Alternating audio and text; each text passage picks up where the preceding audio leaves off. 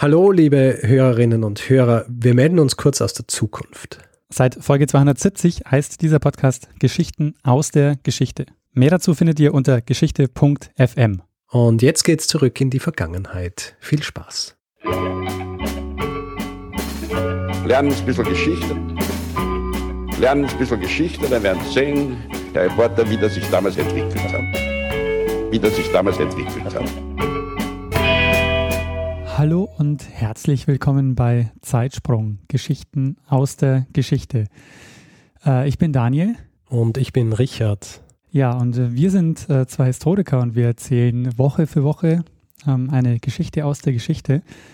Letzte Woche haben wir über die erste Universitätsrektorin äh, Deutschlands gesprochen, über Lieselot Herford. Und diese Woche, Richard, bist du dran. Um was geht's? Ja, Daniel. Äh, kannst du dich erinnern, dass wir eine Folge hatten vor sehr, sehr langer Zeit und ich glaube fast über einem Jahr, wo es ähm, um ein Jubiläum ging. Ähm, in der Einleitung, nicht um das eigentliche Jubiläum. Ähm, jetzt sehr spezifisch. Ja, ähm, nee. Ähm, ich glaube, es ist, ähm, es war die Pharao-Folge. Also der, die, die Folge, als es darum ging, dass der Pharao, wenn er dass er alle paar Jahre so einen Fitnessparcours machen hat müssen, um zu beweisen, dass er noch immer fähig ist zu, äh, zu regieren. Damals habe ich gesagt, es gibt ein äh, Jubiläum und zwar Thronjubiläum und da ist es um die, ähm, um die Elizabeth II gegangen, ja, ah, die ihr Thronjubiläum hatte. Ja. ja. Damals war das meine großartige Einleitung und jetzt ist die großartige Einleitung, dass ich sage, wir haben wieder ein Jubiläum, ja, und zwar in Österreich, 2016. Weißt du, was für ein Jubiläum das ist? Ähm, ja, also ich weiß es deshalb, weil ähm, ich war ja bis vor, ähm, ja, bis zum Sommer noch in Wien und da gab's, ähm, da war ich, habe ich auch eine Ausstellung im Zuge dieses Jubiläums besucht. Aha. Ja? Ich gehe mal davon aus, es geht um das Thronjubiläum von Franz Josef. Äh, Franz Josef ist richtig, Thronjubiläum ist falsch, denn es geht um das Todesjubiläum von Franz Josef. Ist das ein Jubiläum, Todesjubiläum? Ja, schon. Also ähm, so. bei jemandem wie Franz Josef, ja, da nimmt man, was man kriegen kann, um, um ein Jubiläum zu feiern. Ja? Weil man so viele Sachen draus machen kann. Deswegen 100 Jahre toter Franz Josef, Kaiser Franz Josef, der erste von Österreich. Also er ist 1916 gestorben. Ja, am 21. November 1916. Mitten im Ersten Weltkrieg. Mitten im Ersten Weltkrieg, ja. Sprechen wir nachher auch noch ein bisschen drüber, weil ähm, das ist ganz interessant was ich damals auch, nicht nur heute, ja, also wenn Leute über Chemtrails sprechen und sich damit als äh, Verschwörungstheoretiker rausstellen, ähm, quasi profilieren. Damals hat es es auch schon gegeben, im Zuge des äh, Ablebens von Franz Josef. Ähm, gut, die Einleitung völlig missraten, aber egal. Wir haben jetzt das 100-jährige Todesjubiläum von äh, Franz Josef und Deswegen werden wir heute über Franz Josef sprechen. Ähm, was weißt du über Franz Josef, den ersten Kaiser von Österreich? Also ich meine, er war einer, der hat ein, eine irrsinnig lange Regierungszeit gehabt. Mhm. Dann äh, war er natürlich liiert mit äh, Sisi. Sisi, ja.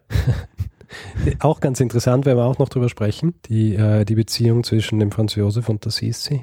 Ja, und dann kennt man natürlich ähm, die, so die, die Bilder von, von ihm. Also er hat ja. sich ja verstanden so ein bisschen als der, er war dann quasi so eigentlich so die, die Figur, die dann die Habsburger Monarchie noch so zusammengehalten hat, das so eine Vaterfigur quasi. Ja, genau, der Vater, der, der Vater Österreichs. Ja, sehr gut. Das ähm, ist eh schon sehr, sehr ähm, viel, dass du weißt, ja, Franz Josef.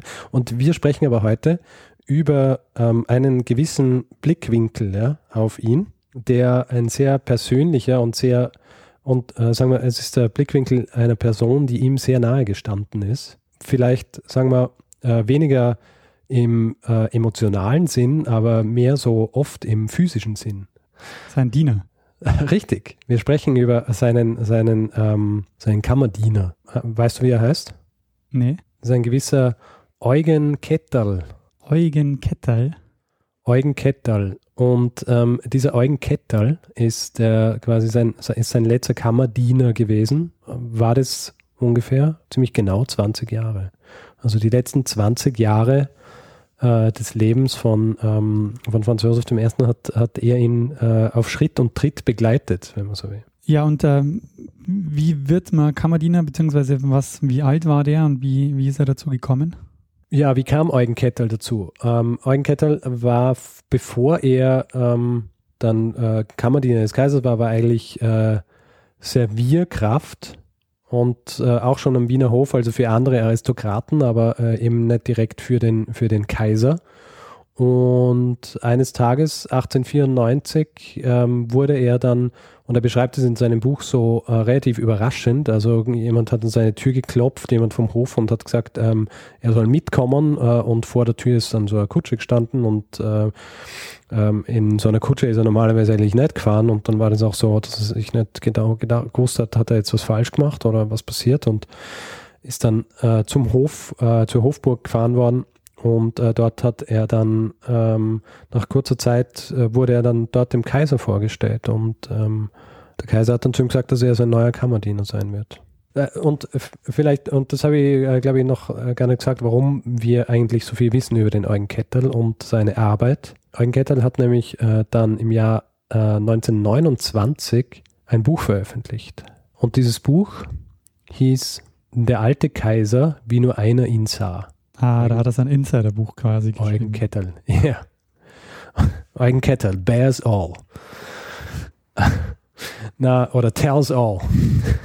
Aber na, äh, der, ähm, ja, es ist, äh, es ist sehr interessant. Es ist, ähm, wie soll man sagen, für, für, für jemanden wie uns äh, oder für mich oder für Leute wie uns, ja, die gern ähm, sich solche Dinge ein bisschen kritisch anschauen, solche äh, Werke, ist es natürlich schwierig, weil es ist halt äh, von einer Person, die den Kaiser schon sehr verehrt hat, äh, geschrieben worden und die natürlich auch nicht wahnsinnig reflektiert hat. Ähm, natürlich, äh, und wenn man das Buch liest, ist es ganz interessant, ähm, schon nicht völlig unreflektiert geschrieben. Also wirklich äh, schreibt auch so, dass er von den einen so gesehen wird und von den anderen so und so weiter. Aber es scheint schon immer sehr durch, dass er einfach eine große Verehrung übrig gehabt hat für den, für den Kaiser. Das heißt, als historisches äh, Dokument, als historische Quelle ist es natürlich nicht ähm, eins zu eins ähm, verwendbar. Aber es ähm, es gibt schon so ein bisschen Einblick in diese, in die Lebenswelt eines Kaisers und auch der Habsburger und ähm, bestimmte Aspekte der Geschichte, die man so eigentlich aus den Geschichtsbüchern nicht kennt. Und das macht es eigentlich interessant und äh, deswegen machen wir eigentlich auch heute diese Episode. Aber sag mal, hat er das Buch geschrieben, um selbst für sich Aufmerksamkeit zu bekommen oder wollte er dem Kaiser damit quasi nochmal ein Denkmal setzen? Ich bin mir nicht sicher, wie das Buch zustande gekommen ist. Also es ist ja, er hat es ja nicht alleine geschrieben, sondern also ähm, eigentlich ist das Buch aufgeschrieben worden von einer äh, gewissen Sissi Klasterski, die selber Autorin und Journalistin war. Und ähm, ich habe äh, keine Hinweise darauf gefunden, wie es, also warum, warum er dieses Buch geschrieben hat. Aber ich gehe einfach mal davon aus, dass ähm, wahrscheinlich irgendjemand ähm, gewusst hat, dass er wahrscheinlich viele interessante Dinge zu erzählen hat und ihn gefragt hat, ob er das nicht einfach erzählen will und dass man dann ein Buch drüber schreibt. Und dann ist halt dieses äh, Buch in der, in der, in der Ich-Form draus worden, wo er im Grund über den Kaiser und äh, die Art und Weise, wie der Kaiser gelebt hat, geschrieben hat und einfach so ein bisschen auch Episoden und Anekdoten erzählt hat und so. Das lesen die Leute eigentlich gern. Ja, ich ja? Ähm, bin jetzt auch gespannt. ja, also es ist, ähm, ich werde jetzt nicht die, die äh, quasi die letzten 20 Jahre des Kaisers nacherzählen, aber ich habe ein paar Sachen rausgepickt, die irgendwie ganz interessant sind. Also es gibt so ein paar Topoi, wie man so schön sagt, die sich durchziehen ähm, durch das Buch. Äh, zum Beispiel, dass der Kettel betont immer, wie wahnsinnig genügsam der Kaiser war, ja. Und ähm, das, also teilweise ist es so ein bisschen absurd, weil er, weil er dann wirklich auch, weil er dann so äh, schreibt, ähm, und da zitiere ich dann am besten gleich was aus äh, dem Antritt, seine, seinem Arbeitsantritt. Also es ist so, er wird ja, ähm, es wird ihm gesagt, er ist ein neuer Kammerdiener und er, er hat dann so eine Art, wie soll ich sagen, ähm, Probezeit und diese Probezeit ist so ein Besuch, ähm, äh, ist so eine Reise, die der, die der Kaiser macht und nach dieser Reise erst, als sie dann wieder zurück sind in, ähm, in Wien, ist er da, ist er offiziell sein Kammerdiener und dann, dann äh, passiert folgende Episode, die ich jetzt einfach mal so zitiere. Ja. Bereits auf der Reise hatte ich feststellen müssen, dass seine Majestät absolut nicht so betreut wurde, wie es erforderlich war. Was die Garderobe seiner Majestät zunächst seine Zivilkleidung betraf, so herrschten da gerade, äh, geradezu trostlose Zustände. Der frühere Leibkammerdiener Hornung, der sie hätte in Stand halten sollen, war ein 80-jähriger Greis, der sich um nichts mehr kümmerte und alle fünf gerade sein ließ. Und schon der, schon der Umstand, dass sich der Monarch mit den Leistungen dieses bedächtigen und eigensinnigen alten Mannes zufrieden gab, beweist die Anspruchslosigkeit des Kaisers. Ein Beispiel nur. Ich kramte gerade im Wäschekasten, als der Kaiser eine bestimmte Uniformhose verlangte. Wir ließen alles liegen und stehen, stöberten in allen Kasten herum und, wie verhext, gerade diese Hose war nicht zu finden. Schweißperlen standen schon auf meiner Stirn und wenn ich mir auch sagen musste, dass für mich ja die Vergangenheit keine Schuld treffen könne, war es mir höchst peinlich, dass ich gleich beim ersten Auftrag versagen musste. Ich berief sofort zu Kurs und schließlich glaubte ein findiger Lakai die Lösung oder besser eine glückliche Ausrede in der Meldung gefunden zu haben, dass die Hose von Motten zerfressen worden sei. Der Kaiser verzog keine Miene, schüttelte nur den Kopf und sagte nachdenklich, schrecklich, und nicht einmal die Knöpfe haben sie zurückgelassen. Ja, und also diese Art von, äh, von Kaiser, ja, äh, die zieht sich durch das ganze Buch. Er wird ähm, wirklich als ein, ein wahnsinnig höflicher Mensch hingestellt. Also jemand, der ähm, auch und auch niemand, der irgendwie so seinen Status ähm, jetzt, wenn es so in diesen quasi in den vier Wänden des äh, und der Hofburg war, dann äh, hatte er so auf Status und so weiter eigentlich relativ äh, relativ wenig Wert gelegt und ähm, war aber selber auch so äh, so wahnsinnig höflich dann. Der der Kettel schreibt zum Beispiel, ähm, Kaiser Franz Josef war nicht nur der emsigste Arbeiter seines Landes, er war auch der erste Kavalier seines Reiches und als solcher von ritterlicher Höflichkeit. Es kam dies auch schon in der verbindlichen Art zum Ausdruck, in welcher der Monarch mit seiner Dienerschaft verkehrte. Niemals befahl er, stets bat er um eine Dienstleistung und bedankte sich, wenn man ihm das Gewünschte reichte oder den Vollzug des Auftrages meldete. Auch den Mannschaftspersonen des Heeres, die auf der Treppe, die zu den kaiserlichen Appartements führten, Posten standen, dankte der Kaiser, wenn ihm die vorschriftsmäßige Ehrenbezeigung geleistet wurde, durch Neigen des unbedeckten Hauptes. Unbedeckten Hauptes, weil der Monarch niemals den Bereich der Wohnräume mit der Kappe auf dem Kopf betrat. Selbst durch mein Dienerzimmer schritt er mit der Kappe in der Hand und er war auch in Gala-Uniform nicht zu bewegen, in den kalten Sälen der Burg, die er passieren musste, den Federhut aufzusetzen. Also einfach ein sehr netter alter Mann, der, der Kaiser. Aber genau das ähm, ist ja auch das Bild, das wir von ihm haben, ne? dass er so dieser, dieser fleißige Beamte war quasi. Ja, ja, eh.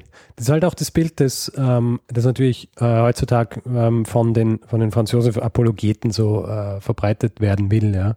Aber es ist natürlich so, dass die, die Wahrheit natürlich viel, äh, viel komplizierter ist. Es gibt äh, so einen Spruch, der sinngemäß so geht, dass der Kaiser Franz Josef dem Land zweimal sehr geschadet hat, und zwar das erste Mal mit seiner Jugend und das zweite Mal mit seinem Alter. Weil es ist natürlich so, ähm, die, die Art und Weise, wie der Ketterlin beschreibt, als sehr höflicher Mann und so weiter, das stimmt schon, aber er war, wirklich, er war ja wahnsinnig, ähm, ein wahnsinnig konservativer Mensch, ja.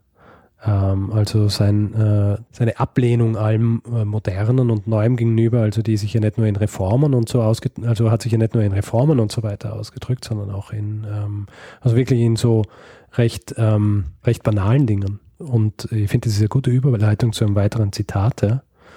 Denn es gab eine Episode im Jahr 1908, da hat wie einige Male schon zuvor der äh, englische König Edward VII. den Kaiser in Bad Ischl besucht. Das ähm, sind so Besuche gewesen, die vom Kettel, äh, Kettel auch ein bisschen besprochen worden sind und generell waren das so Besuche, die, wenn man sich den historischen Zusammenhang anschaut, von Edward ähm, oft als Besuche verwendet worden sind, um den Kaiser in die eine oder die andere Richtung zu, ähm, zu pushen. Und ähm, einer dieser Besuche war eben im Jahr 1908, im August 1908. Und an diesem Tag im August hat äh, der Kaiser Franz Josef zum ersten Mal etwas gemacht, zum ersten und einzigen Mal. Ja? Kannst du dir vorstellen, was das ist?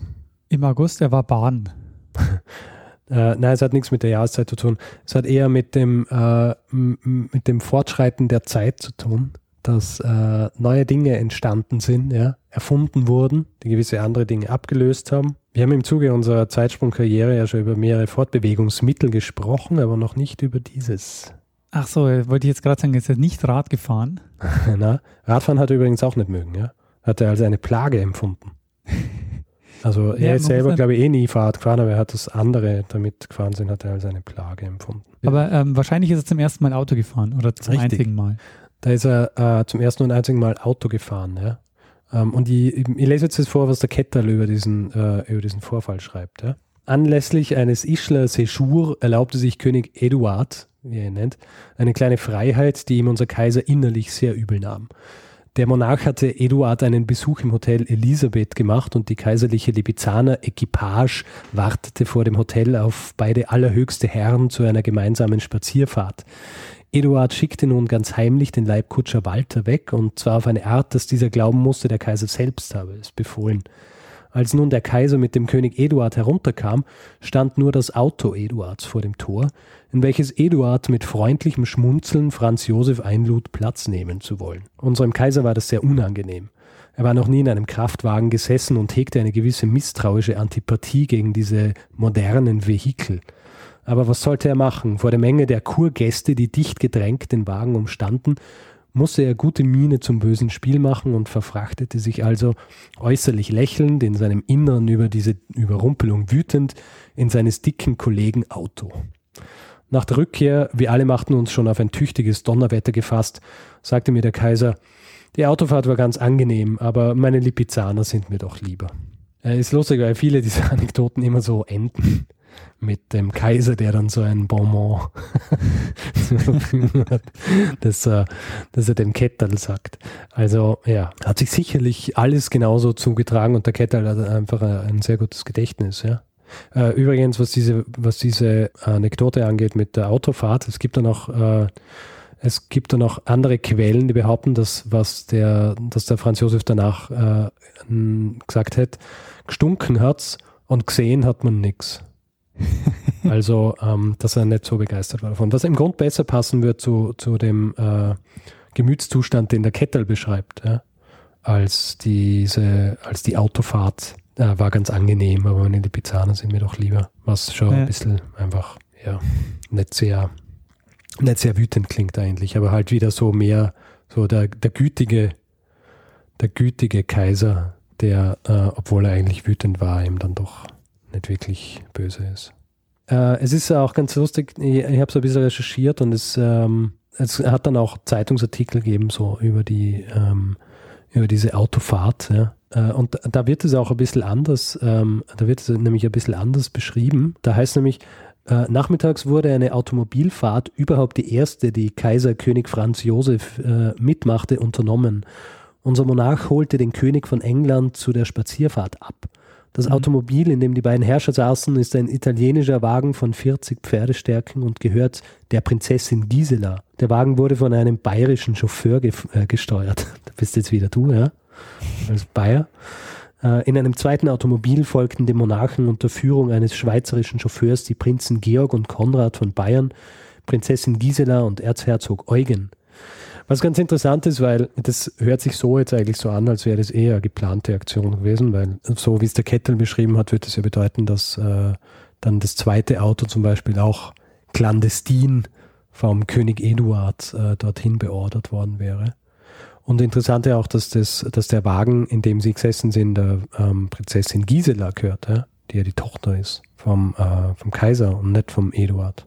Dieses Beispiel war jetzt im Grund äh, so ein Beispiel dafür, wie, wie konservativ der Kaiser eigentlich war und wie konservativ er eben auch äh, nicht nur was Politik und so weiter und Gesellschaft angeht, sondern eben auch so, so äh, diesen Neuerungen. Äh, vielleicht äh, gehen wir zu was, wo er äh, gar nicht so konservativ war, äh, fast sogar skandalös, wenn man so will. Du weißt ja, der Franz Josef, und du hast es vorher angesprochen, war ja verheiratet mit der Kaiserin Elisabeth. Die Sissi. Im Film falsch mit Doppel-S, in Wirklichkeit natürlich ein S, gell? Sisi, Sisi, Sisi. Auf jeden Fall die, die Elisabeth, äh, verheiratet mit dem Kaiser.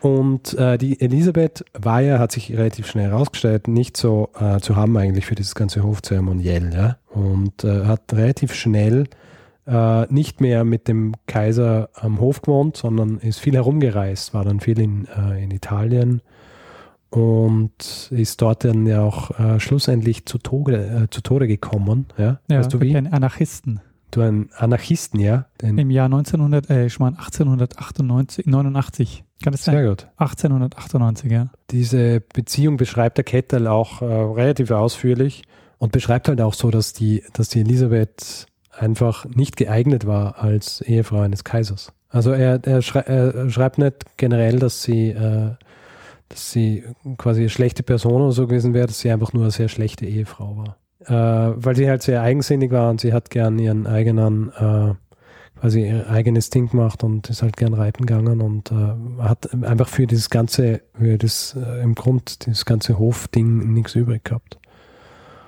Aufgrund dieser, dieser Tatsache, dass die relativ wenig vor ähm, so mit dem Kaiser unterwegs war oder beim Kaiser, Franz Josef, hat der, der Kaiser hat eine andere Vertraute dann gehabt, ja? eine Confidante. Kann man sagen, Mätresse?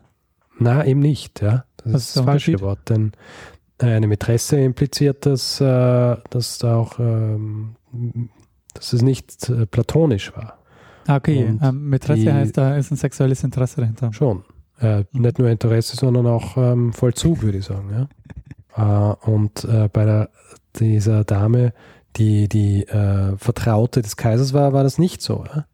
Und zwar war das die äh, Katharina Schratt. Äh, diese Katharina Schratt war eigentlich Schauspielerin und ähm, das Interessante war, dass die, ähm, dass die Elisabeth eigentlich die Beziehung zwischen Schratt und dem Kaiser forciert hat ein bisschen. Also die hat ein Interesse daran gehabt, dass die beiden befreundet sind. Und äh, so war es dann auch. Also bis zum Tode des ähm, des Kaisers waren die sehr enge Freunde bis auf einen kurzen Zeitraum, ich glaube ums Jahr 1900 herum, wo sie sich eine Zeit lang nicht gesehen haben, weil sie böse auf ihn war. Wenn man dieses Buch vom Kettel durchliest, ähm, ist auch, äh, es gibt ein eigenes Kapitel über die gnädige Frau, wie er sie nennt, ja. so ist sie genannt worden, die gnädige Frau am Hofe sie wird halt immer erwähnt, ja. Also ist total oft äh, wird sie einfach so nebenbei erwähnt, dass er sie besucht hat und so weiter. Und es war aber eine ganz interessante Beziehung zwischen diesen beiden. Aber jedenfalls noch kurz zu Elisabeth, ja. Die Elisabeth ähm, stirbt ja dann im Jahr 1898, also wird ermordet. Und ähm, der, der Kettel beschreibt dann, als er gerufen wird, weil er eigentlich gerade gepackt hat für eine Reise äh, mit dem Kaiser und dann hat man ihm gesagt, er soll wieder auspacken und er soll gleich zum Kaiser gehen und dann geht er zum Kaiser und äh, dem ist eben gerade gesagt worden, dass sie, die Elisabeth umgebracht worden ist. Und dann äh, zitiere ich jetzt das Buch. Als der Kaiser die Todesnachricht erhielt, sagte er in meiner Gegenwart zum Grafen Paar, niemand weiß, was diese Frau mir gewesen ist. Und ähm, ist so ein bisschen so dieses im Nachhinein eine Art und Weise, wie das beschrieben wird, auch die, wie er dann reagiert hat und sein, sein, ähm, sein Gebaren danach, dass er so ein bisschen als kühl und herzlos äh, dargestellt worden ist und das äh, gar nicht wahnsinnig traurig war, dass er gestorben ist. Aber der Kettal äh, äh, sagt dann, schreibt dann dazu in seinem Buch, ich meine aber, dass der Kaiser sich seines Gefühles schämte und fürchtete, es könnte als Schwäche gedeutet werden. Es geschah gar oft, dass ich den Monarchen dabei überraschte, wie er mit unsagbar traurigem Blick zur Kaiserin hinaufsah, die ihn in äh, bestrickender Anmut aus ihrem Bild, das auf einer Staffelei hinter seinem Schreibtisch stand, zu grüßen schien. Also ähm, laut Kettel ist ähm, das ist halt alles doch viel komplexer, als muss ich das, als es äh, hingestellt wird. Ja, diese Beziehung zwischen dem, zwischen dem Kaiser und der Elisabeth. Dann sprechen wir über die äh, Katharina Schratt, die seine Confidant war. Da habe ich auch ähm, ganz äh, interessante Zitate, weil es ist zwar, das Ganze ist zwar eine platonische Beziehungs Beziehung gewesen, aber man kann trotzdem sagen, eine Liebesbeziehung, ja, auf eine Art, weil ähm, sie schon sehr nahe gestanden sind. Und es gibt da ein Zitat zum Beispiel, wenn Franz Josef den Besuch der gnädigen Frau erwartete, stand er wohl ungezählte Male vom Schreibtisch auf und ging in das angrenzende Schlafzimmer, um sich Bart und Haare zu bürsten. Auch die, ganz lustig, noch, wenn man die Bilder kennt und sie weiß, also von den Haaren war eigentlich nicht so viel über, aber Bart, ja. Auch hatte er einen kleinen Taschenspiegel von Frau Schratt bekommen, äh, Frau von Schratt bekommen, der immer auf dem Schreibtisch lag und die Dedikation trug, Portrait de la personne que j'aime. Und äh, wenn du des Französischen mächtig bist, dann weißt du, dass das heißt äh, Porträt der Person, die ich liebe. Der Kettel, der würde jetzt ja nie zugeben, dass die beiden, ähm, also dass, dass das Ja. nicht nur einfach eine platonische Freundschaft war. Naja, die, ähm, also die, dass es platonisch war, das äh, kommt nicht vom Kettel alleine. Ja. Das ist, äh, gibt es auch aus anderen Quellen.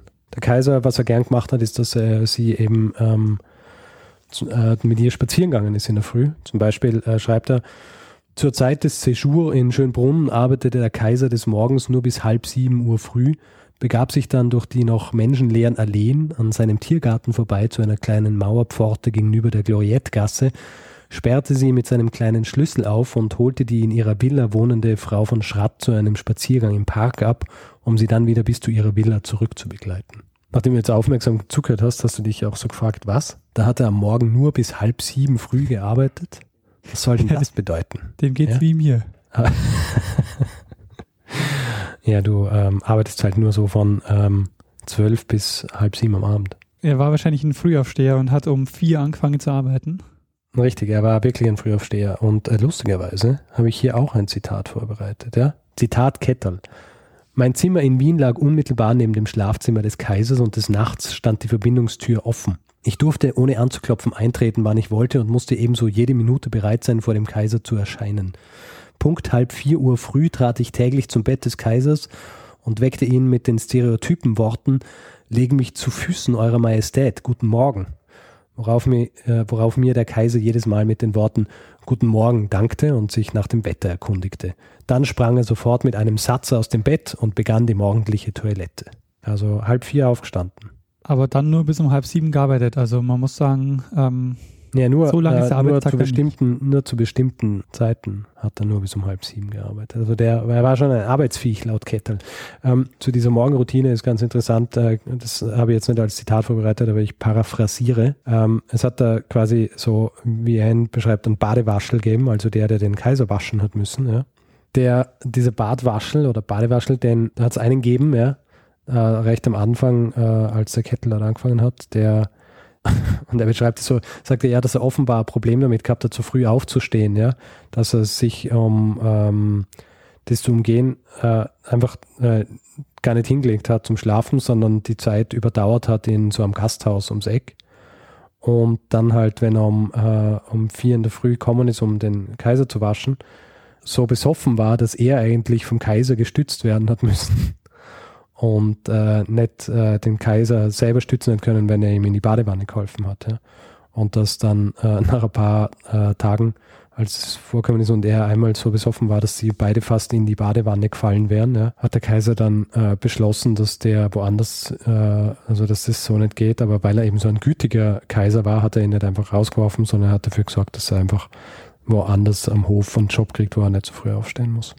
Äh, genau, was, was vielleicht auch noch äh, ganz interessant ist zu erwähnen, die Rolle des Kettel, ähm, die er auch beschreibt in seinem Buch, war ja eben eigentlich Kämmerer, aber was er auch gemacht hat und äh, weshalb er am Hof eigentlich ein bisschen unbeliebt war, war, dass er ähm, so ein bisschen Nachrichten an den Kaiser herangetragen hat, die eigentlich sonst von den anderen Leuten ferngehalten worden sind vom Kaiser. Also so einfach, wie es, äh, wie es mit, wie das Volk draußen reagiert auf Dinge und so weiter. Also solche Sachen, die, ähm, wo viele Interesse gehabt haben, dass der Kaiser das nicht wirklich so mitkriegt. Das hat er so an den Kaiser herangetragen. Also so ein bisschen auch so ein bisschen ähm, Verbindungsstück ja, zur, zur echten Welt da draußen für den Kaiser. Machen wir Schluss mit äh, dem Schluss des Buches auch und so mit dem Tod des Franz äh, Josef. Und hier, ähm, ich habe ganz am Anfang habe ich angesprochen äh, die Chemtrail-Verschwörungstheorien. und du hast dich wahrscheinlich gefragt, hä? Wie kommt er jetzt auf sowas? Ja, ja, ich habe mich gefragt, Aber- hä, wie kommt er jetzt auf sowas? ja ich habe es mir gedacht, ja? dass du dir das genau so gedacht hast. Und ähm, ich äh, zitiere jetzt aus dem Buch. Als Franz Josef starb, da schossen die wildesten Gerüchte gleich Giftpflanzen aus dem Boden und eine Atmosphäre geschwängert von Klatsch und Tratsch förderte deren Wachstum ins Unwahrscheinliche und Vernunftlose. Kaiser Franz Josef ist nicht tot, riefen die einen. Er ist nur zu alt und schwach, in den schweren Kriegszeiten die Führerschaft beizubehalten. Er wurde von einer entschlossenen Hofkammeria zur Seite geschafft und an seiner Stelle zur Irreführung des Volkes eine Holzpuppe in den Sarg gelegt. Andere wussten aus zuverlässigster Quelle, dass Franz Josef gleich bei Kriegsbeginn gestorben sei und dass man, nur um die Öffentlichkeit nicht zu beunruhigen, seinen Tod verheimlichte. Die Bestinformierten wussten zu berichten, dass in einer eigenen Anstalt Männer vom Wuchs und Aussehen des Monarchen herangebildet würden und dass Franz Josef bereits zu Beginn des 20. Jahrhunderts nicht mehr unter den Lebenden weilte, sondern durch einen Zögling der oben erwähnten Anstalt vertreten worden sei. Ja, ein findiger Kopf wusste sogar zu erzählen, dass ich selbst die letzte Zeit die Rolle des Kaisers gespielt und mich erst in dem Augenblick geweigert habe, weiter mitzutun, als der Kreis derer, die um den Schwindel wussten, zu groß wurde. Ja, das sind also die äh, Verschwörungstheorien, die dann äh, zum Tode des Kaisers ähm, hervorgebracht wurden. Muss man aber natürlich auch so ein bisschen in der, also in der Nachrichtenlage der damaligen Zeit sehen. Also ich meine, ohne dass du quasi ständige, dass du nicht so eine ständige Verfügbarkeit der Nachrichten hast und so eine Person ja auch nicht ständig auftaucht in den Medien yeah. oder schon in den Medien, aber nicht unbedingt mit aktuellen Bildern. Yeah. Das ist schon auch ähm, irgendwie ja schwieriger. Ja, eh. Ähm, also da ist es einfacher, solche, solche ähm, Theorien auch zu verbreiten. Ja, genau. Also dass solche Theorien dann halt auch Anklang finden, ja. Weil, ähm, ich meine, wenn du heutzutage behauptest, ja, äh, die und die sind äh, Mitglieder der Reptiloiden und so weiter, dann äh, kann man es relativ einfach ähm, widerlegen. Aber damals, wenn solche Geschichten wie mit der Holzpuppe und so weiter gesagt hast, schwierig. Ähm, ja, äh, das war noch nicht das letzte Zitat. Wir haben noch ein, ein Zitat über. Und ähm, ja, ich habe ja vorhin darüber gesprochen, dass, äh, dass man ein bisschen so diese Stimmen der äh, oder die Stimme der, der Ghostwriterin Sissi Klasterski auch hört. Und ähm, ich äh, bin mir ziemlich sicher, dass das äh, ein Teil dieses Zitats dann auch eben sie ist, also muss was zu sein. Und zwar, äh, das Zitat geht, seine letzte Fahrt trat der Monarch am 30. November 1916 an, die Fahrt in die Kapuzinergruft. Auch diesmal fehlte ich nicht, aber vor der Gruft musste ich den geliebten Monarchen allein lassen. Ob es je eine Rückkunft gibt? Beim Wiedersehen meldet sich sicherlich ehrfurchtsvoll Eugen Kettel zum Dienstantritt als seiner Majestät treu ergebenster Leibkammerdiener. Schreibt er 1929. Und ähm, ja, also da klingt es ein bisschen so, als würde als wird er auch quasi beschrieben von der Person, die das Buch geschrieben hat. Wie ist das dann eigentlich für ihn äh, nach, äh, nach dem Krieg oder auch nachdem der Kaiser stirbt? Hat er dann noch eine, noch eine entscheidende Rolle oder ähm, also nichts, was sie, was sie irgendwie rausfinden hätte können, ob er, also dass er da noch irgendwie, ich glaube, er ist dann aus dem Dienst auch entlassen worden quasi mit dem Tod des Kaisers. Ähm, ich habe aber einen Zeitungsausschnitt gefunden, wo über das Testament geschrieben worden ist. Und äh, da steht, ähm, selbstverständlich ist in dem Testament auch der des langjährigen Leibkammerdieners Eugen Ketterl gedacht, der seit vielen Jahren sich stets in der unmittelbaren Umgebung des Kaisers aufgehalten und ihn in fürsorglicher Weise betreut hatte. Mit dem Tode des Kaisers scheidet dieser verdiente Kammerdiener des Monarchen aus dem aktiven Hofdienst. Also kann man sich vorstellen, dass er wahrscheinlich ähm, übers Testament ähm, schon so bedacht worden ist, dass er dann wahrscheinlich gar nicht mehr wahnsinnig viel arbeiten hat müssen. Ja, ich würde sagen, das ist eigentlich ein guter Moment, um diese Epi Episode zu beenden. Ja, ähm, kann man machen. Ja, Richard, ähm, vielen Dank für die Geschichte. Was ich heute also bei der Geschichte sehr gut fand, war, dass es auf der einen Seite sehr anekdotisch daherkam, aber gleichzeitig schon auch so ein paar Punkte zeigt, die halt auch für Geschichte und auch für Geschichtswissenschaften ganz wichtig sind. Halt, dass man, dass diese Bewertungen von diesen Geschichten halt immer erst in einer, ähm, also immer auch erst später passieren und ganz stark auch unser Geschichtsbild prägen. Also ja. alles das, was er schreibt über den ähm, Franz Josef, ist das, was wir heute so als ähm, so als Bild auch weiter transportieren oder was wir so als Bild von Franz Josef haben. Also dass er dieser fleißige, zurückhaltende und auch ähm, bescheidene Beamte war. Äh, das wird natürlich auch genau durch solche, ähm, durch solche Berichte auch ähm, ja, verbreitet und, und weitergetrieben. Ja, natürlich ist natürlich auch ähm, was, was sich ähm, was sich so fremdenverkehrsmäßig viel besser verkauft. Ja? Also so der, der, der letzte große österreichische Kaiser, der, der Vater, der, und dann schaut man sich quasi an, wie er gewohnt hat. Und ähm, wenn das jetzt ein wenn jetzt seine, seine Rolle in der Geschichte oder in öffentlichen Wahrnehmung die eines äh, blutrünstigen Kriegstreibers gewesen wäre. Also so wie es, also so in dem Ausmaß, so wie heutzutage seine Rolle als die des gutmütigen alten Kaisers ist, dann ähm, ja, wäre es schwierig, irgendwie einen Mythos um ihn herum zu bauen. Ja. Ich meine, so wie man um den Mythos um die Sissi herumbaut, ja. ähm, die und äh, zusammen ergeben die natürlich ein gutes, äh, so einen guten Stoff, ja. Erzählstoff. Ja, da sind die beiden super. Ich meine, das ist ja auch, auch eigentlich so ein Stück weit, wenn man an, an, an so Habsburg denkt, jetzt auch so mit wahrscheinlich so die, die, die prägendste Figur auch, die, die jetzt auch so den, die, diese ganze, äh, ja, den, den Tourismus und so prägt in Wien. Ja, ähm, es gibt ja dieses Jahr auch eine Sonderausstellung zu Franz Josef, die an vier unterschiedlichen Stadt, äh, Standorten stattfindet. Also zum Beispiel Schönbrunn oder auch dieses ähm, Schloss Niederweiden, sein, sein Jagdschloss. Hast du schon eine Ausstellung davon gesehen? Noch nicht. Ich werde es noch machen.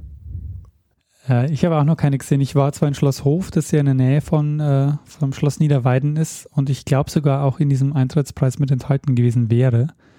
Mhm. Aber ich habe es mir noch nicht gegeben. Ah ja, sehr gut.